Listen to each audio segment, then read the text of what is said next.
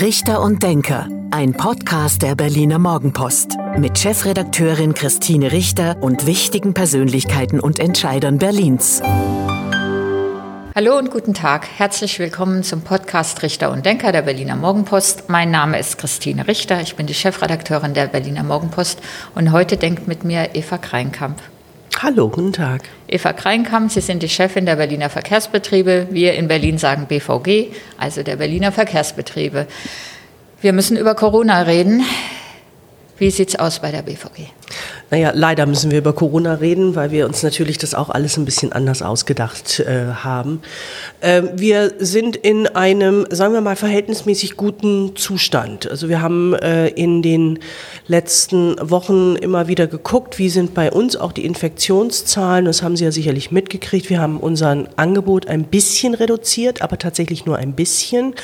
Und ähm, dabei bleiben wir auch, weil jetzt inzwischen auch bei uns sich die Zahlen stabilisieren. Das heißt, also die Infektionszahlen, die Infektionszahlen unter den Mitarbeiterinnen ja, genau. und Mitarbeitern. Ja, die stabilisieren sich und ähm, damit können wir jetzt auch ein bisschen besser arbeiten und sagen wir mal ne, ein wenig in die Zukunft hineinschauen, was ja das neue Orakelgeschäft geworden ist von uns allen. Wie sieht der nächste Tag aus? Also von daher, das sieht gut aus.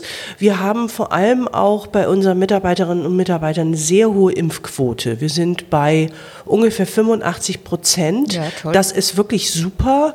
Und da haben wir auch ziemlich viel für getan, dass das äh, so ist. Also von daher haben wir eine sehr gute Grundlage. Ich nehme an, in der Verwaltung, die Kolleginnen und Kollegen sind äh, bei Ihnen auch im Homeoffice und die Fahrer und Busfahrer und Straßenbahnfahrer und alle anderen können es natürlich nicht. Wie ist denn da so die, die Stimmung unter Ihren Beschäftigten? Also wir haben auch da natürlich ähnliche Themen wie andere auch. Wir haben unsere Verwaltungsmitarbeiter, die langsam aber sicher auch mit den Hufen scharren. Manche wollen auch wieder zurück, weil sie auch nicht mehr im Homeoffice äh, sein wollen. Andere haben natürlich für sich auch entdeckt, dass es eine andere Form von Arbeiten ist und wo wir dann vielleicht ein bisschen mehr locken äh, müssen. Und äh, in der Zwischenzeit hatten wir ja auch Phasen, wo eben keine Homeoffice-Pflicht äh, war. Das war für uns auch gut, weil dann konnten wir auch wieder mitarbeiterorientierte Aktivitäten machen. Also sprich mal so eine Klausur oder sowas. Äh, oder auch einfach mal ähm, ne, das Jubilarenfest, was ja auch wichtig ist. Für unsere Fahrerinnen und Fahrer ist natürlich ganz klar, die kommen zum Dienst und ähm, äh, und das tun sie auch. Sie sind gut geschützt, entweder in den Kabinen bei den Straßenbahnen und den U-Bahnen oder äh, auch jetzt bei den Bussen, wo wir ja so eine Scheibe eingebaut haben. Und äh, das ist ein normales Geschäft. Das Gleiche gilt auch für unsere ganzen Werker, also alle die, die in den Werkstätten für die Instandhaltung unserer Fahrzeuge verantwortlich sind und die, die auch im Bau unterwegs sind. Die Busfahrer vermute ich und die Busfahrerinnen natürlich, die freuen sich doch über diese Kabine, die es jetzt ähm, gibt und werden das bestimmt auch schätzen in der Nach-Corona-Zeit. Äh, ja, das, äh, das ist ja so ein bisschen so eine Systemfrage. Äh, es hat ja ähm, lange Zeit keine ähm, Kabine in dem Sinne gegeben und da war auch offener Dialog äh, möglich. Jetzt sind wir wieder so ein bisschen abgetrennt voneinander. Das wird natürlich jetzt erstmal so bleiben. Das ist total klar. Wir bauen ihn nicht ein, um sie dann anschließend wieder auszubauen. Und äh, die Zeit wird zeigen, wie dann das Gefühl dazu ist. Schätzen Sie das denn? Die Busfahrer, glaube ich, sind da sehr froh drüber und ähm, wir haben vor allem auch äh, im letzten Jahr viel Tests gemacht, also Aerosolteste. Ne, wir kennen uns da jetzt echt mit aus. Wie wandert das einzelne Aerosol durch unsere Fahrzeuge? Was passiert, wenn die Luft irgendwie mehr oder weniger äh, durchströmt wird? Wir haben also zusammen mit der TU da ziemlich viel gemacht, auch vor allem äh, da, wo der Fahrerarbeitsplatz ist. Ein großes Thema in der Corona-Pandemie war die, ist die Maskenpflicht, ähm, auch gerade im öffentlichen Personennahverkehr. Die muss aber kontrolliert werden und jetzt gilt ja seit einiger Zeit sogar die FFP2-Maskenpflicht. Ähm, wie sind äh, Ihre Erfahrungen? Die Maskenpflicht haben wir jetzt schon seit anderthalb Jahren genau, oder seit so. Seit fast zwei Jahren. Ja, genau. und äh, von daher haben sie alle dran gewöhnt. Also wir haben, ähm, wir haben sagen wir mal, 98 Prozent unserer Fahrgäste tragen Masken. Natürlich gibt es dann vielleicht auch abends mal welche, die das dann ein bisschen vergessen oder nicht genau wissen, wo ihre Nase ist. Und ähm, ne, die gibt es schon auch, aber wir haben da, äh, wir, wir kontrollieren das, wir überprüfen das, wir haben ja auch ähm, Videoaufzeichnungen, können wir sagen, ungefähr 97, 98 Prozent. Was eine hohe Quote ist. Was eine wahnsinnig hohe Quote ist. Also was können wir damit sagen? Die Berlinerinnen und Berliner können Disziplin, wenn es drauf ankommt. Und hier kommt es ja auch drauf an. Ähm, dann ähm, haben wir zwischendrin ähm, ja auch noch ne, unterschiedliche Länderverordnungen gehabt, aber wir sind immer dabei geblieben, am liebsten FFP2-Masken, weil wir gesagt haben, das schützt auch am meisten. Dann haben wir jetzt 3G, was wir auch kontrollieren. Da machen wir stichprobenartige äh, Kontrollen und da ist es das Gleiche. Das sind auch 97 Prozent, 98 Prozent derer, die wir kontrollieren, können 3G vorweisen. Also selbst die, die nicht geimpft sind, haben einen negativen Corona-Test dabei. Ja, das ist interessant, weil das habe ich mich immer gefragt. Also erstens kann man es ja nicht ständig und auf allen Linien und in allen ähm, U-Bahnen oder Straßenbahnen und kontrollieren, aber das ähm, Ungeimpfte dann auch einen Test machen, bevor sie in die Straßenbahn steigen, das ist ihre Erfahrung. Das ist interessant. Ja, das liegt aber natürlich auch daran, dass 3G ja woanders auch gilt. Ne? Also wenn Sie zu Ihrem Arbeitsplatz fahren, müssen Sie dort ja auch 3G nachweisen. Das heißt, letztlich ist es ne, alles in einem Abwasch. Ne? Bei uns einsteigen, woanders aussteigen, vielleicht zur Arbeit gehen, das ist ja alles Bestandteil ähm, des täglichen Ablaufs. Also von daher haben sich auch da alle inzwischen, glaube ich, eingerichtet. Darf ich in dem Zusammenhang fragen, sind Sie eigentlich dann für eine Impfpflicht, wenn die Leute doch auch die ungeimpft sind, sich dann so kontrolliert verhalten und testen? Das ist eine sehr, sehr differenzierte Frage, die ich natürlich. Auch eher äh, so eine persönliche. Ja, ja. Also ich würde mich freuen, wenn wir einen Weg miteinander finden, dass wir uns einig sind darüber, dass Impfen der Weg aus der Pandemie äh, ist. Dass wir alles Erdenkliche tun und das haben wir ja bei der BVG auch getan, um eben hohe Impfquoten zu bekommen. Leider sind wir aber auch in einer Situation, wo manche einfach sagen, das ist nicht der richtige Weg mit dem Impfen. Und wenn wir nicht in Wellenbewegungen immer weiter ne, Sommer schön, Winter blöd, Sommer schön, Winter blöd machen wollen, werden wir uns als Gesellschaft dazu befinden müssen. Und diesen Diskurs müssen wir jetzt äh, machen. Und das ist, glaube ich, kein dafür und dagegen, sondern das ist, wir robben uns an eine gemeinschaftliche Entscheidung ran. Wie sehen Sie persönlich das? Ich würde mich sehr freuen, wenn wir ohne Impfpflicht auskommen würden.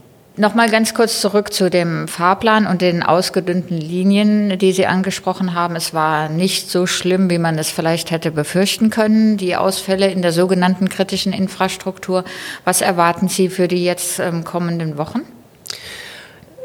Das kommt jetzt ein bisschen drauf an, was äh, die Winterferien bringt. Ähm, nämlich alle die, die jetzt äh, zurückkommen. Wir haben festgestellt, dass viele tatsächlich die Winterferien auch nutzen, um mal wegzufahren, weil alle mal raus wollen. Und ähm, das wird natürlich dann eine Folge äh, haben.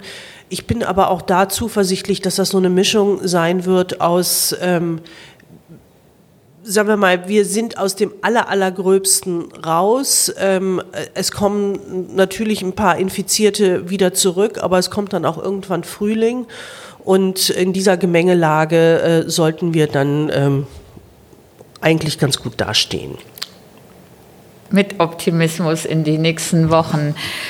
Damit sind wir auch beim nächsten Thema. Es gibt einen neuen Senat in Berlin, es gibt eine neue Verkehrs- oder auch Mobilitätssenatorin, ähm, es gibt ähm, große Pläne, was den Ausbau des öffentlichen Personennahverkehrs angeht, auch für die nächsten Jahre. Wie beurteilen Sie das? Was haben Sie vor? Also zunächst einmal ähm, finde ich das Personaltableau tatsächlich sehr interessant. Also das muss ich wirklich sagen. Und ähm, ich bin auch ähm, neugierig auf die Zusammenarbeit. Und das, aber Sie äh, kennen die neue Verkehrssenatorin bestimmt schon. Ja, ja, ich kenne sie schon, aber natürlich noch nicht so gut, äh, dass ähm, äh, wir sagen, ne, wir sind Buddies quasi. Das äh, liegt einfach ähm, auch an Corona, auch daran, dass in den letzten Jahren, also letzten zwei Jahren, diese ganzen zufälligen Begegnungen einfach nicht stattgefunden haben. Also ne, sonst lernt man sich einfach irgendwo kennen. Und, ja, oder äh, sieht sich öfter mal ja, bei einem Empfang oder einer anderen genau. Veranstaltung. Und das ist alles weg. Also ähm, bedeutet das, dass man auch das, das Kennenlernen anders äh, organisieren muss. So, aber das ist ja auch äh, passiert. Wir hatten ja jetzt äh, vor kurzem Frau Giffey und Frau Jarasch auch bei uns auf der Indira Gandhi Straße, wo sie sich informiert haben über Elektromobilität. Und äh, da war mein Eindruck, dass ähm, Mobilitätswende, Dekarbonisierung ganz oben auf ähm, der Agenda steht. Das muss auch sein. Ähm, Klimawandel ähm, ist ja das eigentlich große Thema, was Corona ja so ein bisschen dazugekleistert hat. Und äh, natürlich hat auch Berlin Themen rund um CO2-Reduktion, äh, insbesondere beim Verkehr. Also das heißt, die Stadt muss sich da auch anders aufstellen. Und äh, da sind wir intensiv im Gespräch. Was wir genauso möchten wie ähm, äh, die Senatsverwaltung ähm, ist vor allem eben auch außerhalb des S-Bahn-Rings äh, Mobilitätswende hinzubekommen. Sogar noch weitergehend bis nach Brandenburg. Warum? Der Verkehr entsteht dort. Der entsteht ja nicht in der Stadt, da ist er nur. Aber er entsteht ganz woanders. Und wenn wir da keine guten Angebote haben, dann brauchen wir uns nicht wundern, äh, wenn ne, alle dann am Ende mitten in der Stadt äh, im Stau stehen. Und äh, von daher werden wir sicherlich gerne die Themen, die wir schon vorher ähm, miteinander ausgemacht haben, also sprich Straßenbahnausbau, auch Taktverdichtungen bei den Bussen, ähm, weitermachen. Wir freuen uns, wenn das U-Bahn-Thema weiter voranschreitet. Und was wir natürlich brauchen, ist Busspurbeschleunigung. Da hat ja auch ähm, die, der Senat gesagt, im 100-Tage-Programm, das ist ganz oben auf deren Liste. Wir sortieren die Themen gleich mal. Ähm, aber noch mal eine Frage, ist bislang zu sehr auf die Innenstadt geguckt worden, was den ÖPNV angeht? Und sind die Außenbezirke in der Vergangenheit vernachlässigt worden? Also insgesamt muss man sagen, Berlin hat einen wirklich hervorragenden ÖPNV. Also ne, das vielleicht einfach erstmal ganz vorne weg. Und das sage ich nicht nur als BVG-Chefin, sondern das sage ich auch als eine, die wirklich auch in der Republik an unterschiedlichen Stellen äh, gelebt hat und ähm, und damit äh, sollten wir unser Licht auch nicht unter den Scheffel stellen. Gleichwohl haben wir natürlich äh, Themen, gerade da, wo es dann so ein bisschen dünner besiedelt ist und wo, ähm, wo auch Menschen stärker aufs Auto angewiesen sind. Das sehen wir sogar bei unseren Fahrerinnen und Fahrern, wenn die äh, meinetwegen einen langen Anfahrtsweg haben und um zu ihren Diensten zu kommen und wir die nicht in der Nacht irgendwo abholen können, dann fahren die einfach mit dem Auto, um ihren Dienst zu beginnen. Und äh, daran kann man ungefähr abmessen, dass äh, wir dann noch ein bisschen Nachholbedarf äh, haben. So, und was heißt das? Äh, wir haben äh, viele ähm, wirklich gute Takte, aber dann dünnen die sich natürlich abends auch mal aus. Ne? Dann Oder fährt halt, Morgenstunden. Ja, und, dann fährt was nur alle 20 Minuten und dann überlegen sie sich das, wenn sie an der Haltestelle im Regen stehen, ob sie das wirklich wollen oder ob es nicht auch bequemer ist mit dem Auto. Das sind die Themen, mit denen wir uns beschäftigen. Das verspricht ja auch die neue Verkehrssenatorin Bettina Jarasch. Ähm, das Versprechen, da freut sich jeder drüber. Wann kann das denn eingelöst werden? Also können Sie sagen, okay, in vier Jahren sind wir so weit, dass wir dann auch in den Außenbezirken, ob in Buch oder in, in, in Reinigendorf, ähm, dann einen Takt anbieten, der dann halt vielleicht zehn Minuten ist und äh, nicht alle halbe Stunde? Oder kann man Also sowas, kann man sowas ähm, Also zunächst einmal, äh, nee, der, der ist ja in den meisten Fällen 10 Minuten und wenn es dann abends ist, also ab 21 Uhr, Uhr oder so, sind es 20 Minuten. Also von daher, ne, halbe Stunde ist schon relativ selten. Auf dem Land wohnen wir hier nicht. Ähm, und wir haben Leistungsaufwuchs äh, auch geplant. Also wir haben einen Verkehrsvertrag mit dem Land äh, gemacht und in diesem Leistungsaufwuchs ist auch total klar, dass mehr Linien gefahren werden sollen oder eben Taktverdichtungen gemacht werden äh, sollen. Und dazu brauchen wir Fahrzeuge. Diese Fahrzeuge sind im Anmarsch. Und ähm, dazu brauchen wir natürlich auch nochmal, äh, und da, deswegen das mit der Busspurbeschleunigung ist für uns auch wichtig, weil wenn wir mehr Tempo haben, also wenn wir schneller fahren können, können wir mit der gleichen Anzahl von Fahrzeugen tatsächlich mehr Takte fahren. Das muss man sich klar machen. Die, diese Minuten, von denen immer alle denken, die sind so irrelevant, die summieren sich halt bei vielen Minuten und schwupps kommt dann schon mal ein neuer Takt zustande. Weil über die Busspurbeschleunigung haben wir ja auch in der Berliner Morgenpost kürzlich berichtet, dass eigentlich in der letzten Legislaturperiode, also in den vergangenen fünf Jahren, waren ähm, über 30 neue Busspuren geplant, auch vom Senat teilweise oder angeordnet. Aber weil die Bezirke mitverantwortlich sind, sind es letztlich nur 15 Kilometer ähm, geworden. Wie wollen Sie das ändern? Die Bezirke gibt es auch noch. Das geht tatsächlich nur gemeinsam. Also gemeinsam mit der Senatsverwaltung, gemeinsam mit den Bezirken, gemeinsam äh, mit uns. Das ist eine Frage von Willen. Und, ähm, und ich glaube, die Willenserklärung ist jetzt wirklich äh, abgegeben und ähm, dann werden die Gespräche auch entsprechend äh, zu führen sein, dass wir weiter umsetzen äh, können. Und ich bin auch da zuversichtlich, äh, dass wir mehr an Busspuren hinkriegen als bislang. Und können Sie eine Größenordnung sagen? Sind das dann die 15 Kilometer, die jetzt nicht verwirklicht wurden? Oder nochmal obendrauf brauchen Sie dann, keine Ahnung? Also je mehr, desto besser ist immer die Antwort. Ähm, und äh, also wir haben ja 50 Kilometer sind quasi ähm, ähm, beschlossen worden. Davon sind eben erstmal nur diese 15 umgesetzt worden. Das heißt, 35 sind sowieso schon in der Pipeline und darauf äh, dann noch was drauf zu satteln, dann sind wir richtig gut. Gut. Mehr Fahrzeuge bedeutet auch mehr Personal. Finden Sie genug Personal? Ähm, wir sind natürlich äh, in einem Wettbewerb äh, mit, ähm, mit anderen.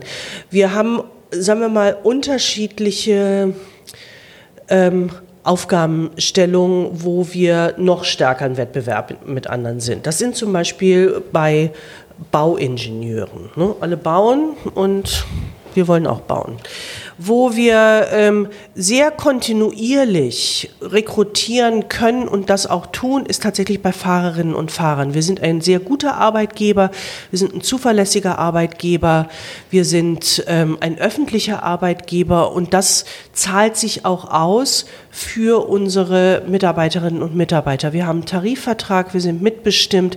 Also von daher ist es ähm, ein Arbeitsumfeld, was als attraktiv wahrgenommen wird. Und wir haben ähm, Menschen, die sind wirklich schon sehr, sehr lange bei der BVG und die sind quasi unsere besten Botschafter.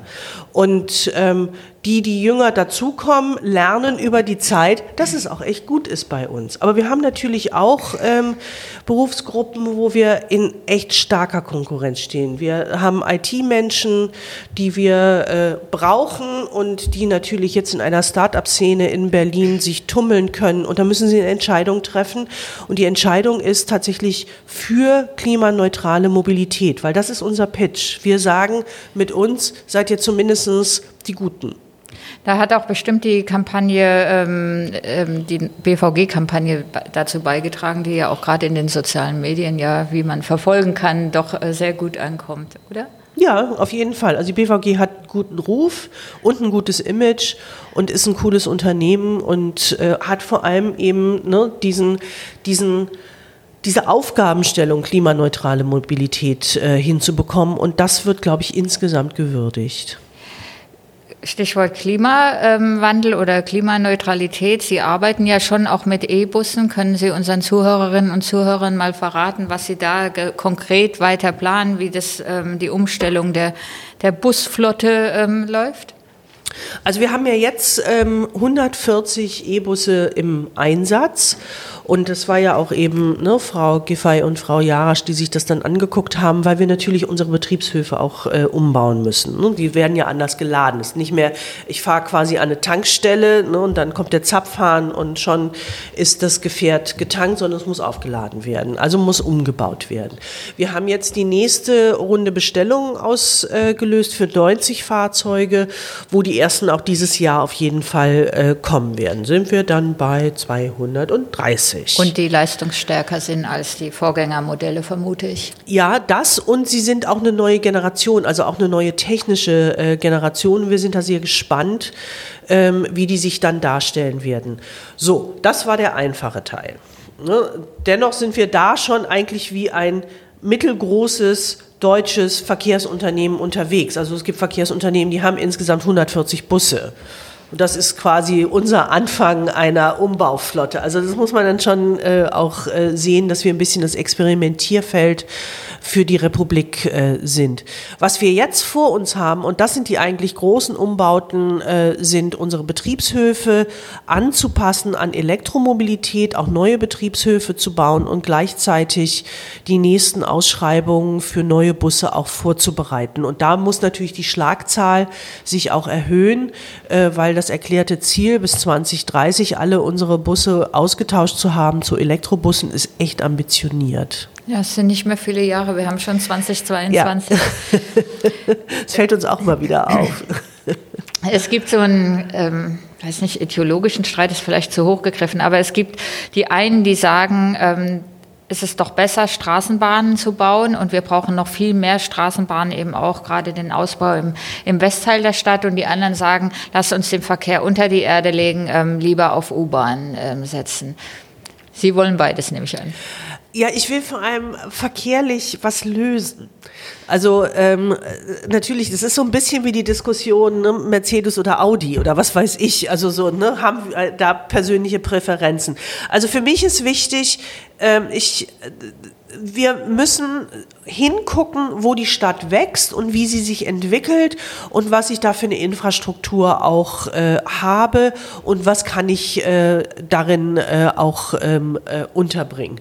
Und es gibt ein paar Themen, wo U-Bahnen tatsächlich sich anbieten. Äh, es gibt aber, also ne, wir hatten ja ähm, jetzt schon auch darüber gesprochen, die U3 ähm, zwischen Mexikoplatz und Krummelanke, äh, also die Verlängerung von der Krummelanke zum Mexikoplatz, äh, das hat einfach den Vorteil, ich verbinde damit zwei schienengebundene ähm, Systeme.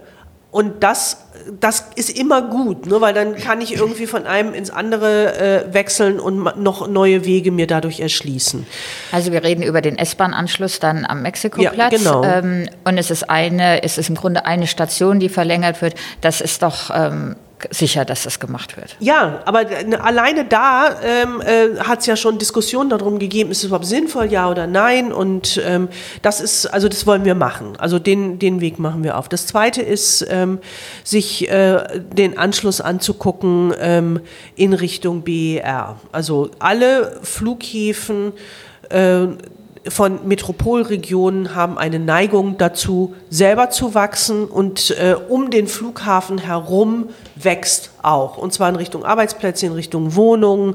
Und das kann man sich anschauen, was ist in München passiert, in Erding, ne, was ist in Frankfurt passiert. Das sind einfach riesige ähm, ähm, Ansammlung von, von Verkehr, was am Ende dabei rauskommt. Und da sind wir aus unserer Sicht noch nicht optimal angebunden. Wir haben zwar S-Bahn und Regionalexpress, aber wenn man sich anschaut, wie ist der Westen angebunden und vor allem eben auch, wie komme ich dann Richtung Südwesten, da geht was. Deswegen ist auch aus unserer Sicht die U7 zum BER sicherlich eine schöne Sache. Also nicht nur nice to have, sondern auch, ähm, da gibt es Potenzial für Passagiere, die dann die U7 oder die verlängerte U7 nutzen nicht nur um zum BER zu kommen. Ja, weil es eben, äh, und das ist, glaube ich, äh, äh, muss in der Diskussion noch mal ein bisschen klarer werden, es geht nicht nur um die Fluggäste. Mhm. Ne? Also die die, mhm. die, die ankommen und die, die abfliegen, das ist ein Bruchteil derer, um die es da geht. Es geht um die Mitarbeiterinnen und Mitarbeiter des Flughafens selber, von den Fluggesellschaften. Es geht aber auch um die ganze Ansiedlung von unterschiedlichen Firmen drumherum. Und äh, das sieht man ja, wenn man nach Schönefeld fährt und sich anschaut, wie das kleine Rathaus jetzt umwuchert wird von neuen äh, Gebäuden. Daran kann man schon erkennen, dass da was ganz anderes entsteht. Und um die Leute geht es, weil die wohnen nämlich alle auch irgendwo. Und ähm, wenn die keine richtige Anbindung haben, haben wir ziemlich schnell ein wirkliches Verkehrschaos dort. Und darüber müssen wir reden und auch handeln. Ich glaube, der Gedanke ist ganz richtig, dass man im Moment das nur diskutiert mit Blick auf die Flugpassagiere und sagt, naja, die kommen ja mit dem Expresszug oder auch sogar mit der S-Bahn, dauert ein bisschen lange, aber kommen dahin und dass man gar nicht sieht, dass es da auch um eben Neukölln Süden und auch Brandenburg geht, richtig? Ja. Genau. Ja. Und deswegen äh, sind wir auch äh, dafür. Was ist mit der U8? Ähm, die U8, ähm, da sind ja gerade die Themen rund um äh, Verlängerung in, in, Richtung Märkisches äh, Viertel. Ähm, da haben wir noch nicht ähm, dieses Potenzial entdeckt an wirklich vielen, vielen, vielen weiteren ähm, ähm, Menschen und Arbeitsplätzen, die das ähm, rechtfertigen würden. Also wenn man sich anschaut, wie wächst der Norden, der wächst nicht so extrem wie der Südosten und der Westen, also Richtung Spandau und Richtung Falkensee und so weiter. Und das muss man sich sehr, sehr genau angucken, weil die U-Bahn rechtfertigt sich nur, wenn in der Zukunft ein weiteres großes Potenzial an Fahrgästen sich entwickelt. Deswegen ist dann die Fragestellung, wo kann man Straßenbahnen hin verlängern? Weil die haben einen großen Vorteil, die können auch Transversalen machen. Also das, was wir gemacht haben äh, zwischen Adlershof und Schöneweide, da wo ein ganzes neues Gebiet entstanden ist, dass wir auch da Straßenbahnen hingebaut haben, das ist wirkliche Stadtentwicklung, aber in einem kleineren Bereich und auch da ähm, eben mit den ähm, mit den Zahlen, wie das Wachstum auch prognostiziert äh, ist. Und das ist dann auch irgendwann endlich. Ne? Das weiß man, irgendwann kann man nicht mehr weiter nach oben stapeln oder zur Seite stapeln. Und da kann durchaus eine Straßenbahn äh, die richtige Ergänzung sein. Es gibt ja so große Stadtentwicklungsgebiete, beispielsweise der Blankenburger Süden in ähm, Pankow oder jetzt wird auch wieder über die Elisabethaue gesprochen. Da wäre dann auch eher eine Straßenbahn eine Lösung, um diese Siedlungen, die da entstehen, oder ist ja ein bisschen mehr als eine Siedlung, ähm, anzubinden? Aus meiner Sicht schon. Also da, wo, wo auch das System ja schon ähm, äh, vorhanden ist und wo es dann um Erweiterung geht, das ist ja auch das, was im Augenblick passiert. Also ähm, in Richtung ähm, Turmstraße ist ja sowas ähnliches. Die Straßenbahn ist schon da und sie wird jetzt erweitert. Und äh, so sollten wir sie auch betrachten. Wir können natürlich auch anfangen äh, zu überlegen, können wir noch woanders einzelne Straßenbahnnetze aufbauen, vielleicht in Spandau, aber das ist Zukunftsmusik. Es liegen Straßenbahngleise auf der Leipziger Straße seit vielen, vielen, vielen, vielen Jahren. Einige erinnern sich auch noch an den damaligen Verkehrssenator Peter Strieder. Werden die jemals in Betrieb gehen? Die Straßenbahn, die dort dann rollt über diese Gleise? so wie es aussieht, äh, wird das schon der Fall sein. Es dauert halt nur ein bisschen länger als gedacht. Wann wird es der Fall sein? Das kann ich Frau Ihnen jetzt echt nicht sagen. Gut. Bevor wir noch zu dem Abschlussspiel kommen in diesem Podcast, wir müssen einmal über das Geld reden. Das alles wird sehr hohe, sehr viel Geld kosten. Da sind hohe Investitionen erforderlich. Ähm, wie denken Sie, wie dieser Ausbau des öffentlichen Nahverkehrs in Berlin finanziert wird? Wir haben ja schon in Teilen eine Finanzierung. Wir haben den Verkehrsvertrag, äh, auf den ich ja auch schon mal hingewiesen habe. Darin ist ähm, ein Großteil schon abgelegt. Also nämlich all das, was wir in Richtung ähm, operativen Geschäft haben, Richtung Instandhaltung, auch in Teilen schon ähm, äh, in Weiterentwicklung. Das ist ähm, monetär bewertet und auch äh, in dem Verkehrsvertrag mit drin. In dem Verkehrsvertrag sind auch ähm, klare ähm, Botschaften äh, vereinbart worden in Richtung Ausbau, also Straßenbahnausbau, auch äh, Dekarbonisierung, also Elektromobilität. Und äh, da haben wir uns darauf geeinigt, dass wir auch einen Teil davon kreditfinanziert machen.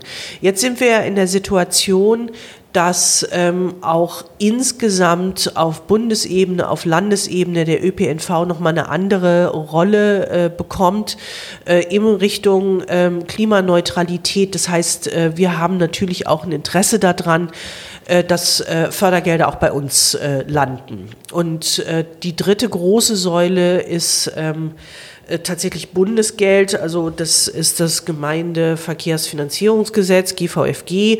Äh, da ist auch inzwischen geregelt, dass es äh, auch für kürzere Strecken ähm, Geld geben kann. Das heißt, wir werden auch Bundesmittel sicherlich für unseren Ausbau mit hineinbringen. Und dann ist immer noch die Frage, reicht das? Und das ist ja auch das, was jetzt gerade diskutiert wird in der Richtung äh, weitere Säule der äh, ÖPNV-Finanzierung. Das ist aber, glaube ich, noch nicht zu Ende diskutiert. Genau, das ist das Thema, was wir BVG-Zwangsticket genannt haben, die Grünen ähm, bezeichnet haben als solidarische Finanzierung des öffentlichen Personennahverkehrs. Wie stehen Sie so zu solch einem Ticket? Das war ja die Idee, dass jeder Berliner dann so ein Jahresticket kaufen muss, dass das der Anteil ist. Also ich glaube nicht, dass das äh, zielführend ist. Ich, ähm, wir haben andere Wege, äh, um zu finanzieren. Wir müssen natürlich auch überlegen, inwieweit die öffentliche Finanzierung tatsächlich des Individualverkehrs auf Dauer richtig ist. Ne, wir, Im Prinzip haben wir ja so eine Form von Finanzierung fürs Auto und alle anderen müssen sich hinten äh, anstellen. Und das ist eine öffentliche Finanzierung. Das Automobil ist äh, genauso defizitär wie vielleicht der öffentliche Personennahverkehr. Da redet halt nur niemand offen drüber. Das heißt, es muss vielleicht anders zugeordnet werden oder eine höhere Nutzerfinanzierung auch äh, vom ähm, Individualverkehr verlangt werden. Da fangen wir jetzt mit an. Also das sind die ersten ersten Anzeichen in Richtung Parklizenz, Parkraumbewirtschaftung, dass das mal ein bisschen teurer wird. Das halte ich auch für richtig. Und das gilt dann zweckgebunden ja. für den öffentlichen Personen. Genau, immer her damit. als die BVG-Chefin. Gut, vielen Dank, Frau Kreinkamp. Wir sind noch nicht ganz am Ende, denn jetzt machen wir noch die zehn Sätze zu Ihnen und zu Berlin, die Sie bitte spontan vervollständigen. Mein Lieblingsort in Berlin ist? Manchmal das Literaturhaus und dort das Café. Das ist hier direkt um die Ecke mhm. in der Fasanstraße. Genau, da bin ich ganz gerne. Die BVG-Kampagne Weil wir dich lieben ist? Ist hervorragend und äh, ne, weltweit äh, bekannt und hilft uns bei allem. An den Berlinern mag ich? Wenn sie freundlicher werden nach der ersten Ruppigkeit. Busfahrer in Berlin können besonders gut? Busfahren und das ist eine echte Leistung. Also das ist eine Herausforderung und ähm, dass sie das jeden Tag machen, hat meine höchste Bewunderung. Kennenlernen würde ich gerne einmal. Ähm, die jetzigen Berlinale-Chefs. Gendern bedeutet mir? Das ist mir wichtig, ähm, weil es ein Zeichen von Inklusion ist mein Vorbild ist? Ich hatte mal eine Phase, wo ich Gertrude Stein sehr gern gelesen habe und gedacht habe, das ist äh, eine interessante Kombination zusammen mit Alice B. Toklas. Der Ausbau des öffentlichen Personennahverkehrs kann nur erfolgreich sein? Wenn wir alle miteinander da wirklich äh, dran arbeiten und äh, das wollen und mit alle ist gemeint nicht nur die Bürgerinnen und Bürger, sondern tatsächlich auch ähm, ähm, die dazugehörigen Senatsverwaltungen als Repräsentanten der Bürgerinnen und Bürger. Aber es ist etwas, was wir gemeinsam wollen müssen. Die Fahrpreise in Berlin sind im Vergleich zu anderen Städten? Aus meiner Erfahrung her günstig. Also für 3 Euro 30 Kilometer zu fahren, finde ich echt ziemlich gut. Und der Schlusssatz von den BVG-Fahrgästen wünsche ich mir? Dass sie einfach bei uns gerne und sicher fahren. Frau Kreinkamp, herzlichen Dank. Das war der Podcast Richter und Denker der Berliner Morgenpost. Mein Name ist Christine Richter. Ich bin die Chefredakteurin der Berliner Morgenpost. Und heute hat mit mir gedacht Eva Kreinkamp, die BVG-Chefin in Berlin. Ganz herzlichen Dank für das Gespräch. Das war Richter und Denker. Vielen Dank fürs Zuhören. Schalten Sie nächste Woche wieder ein zu einer neuen Folge mit Berliner Morgenpost Chefredakteurin Christine Richter.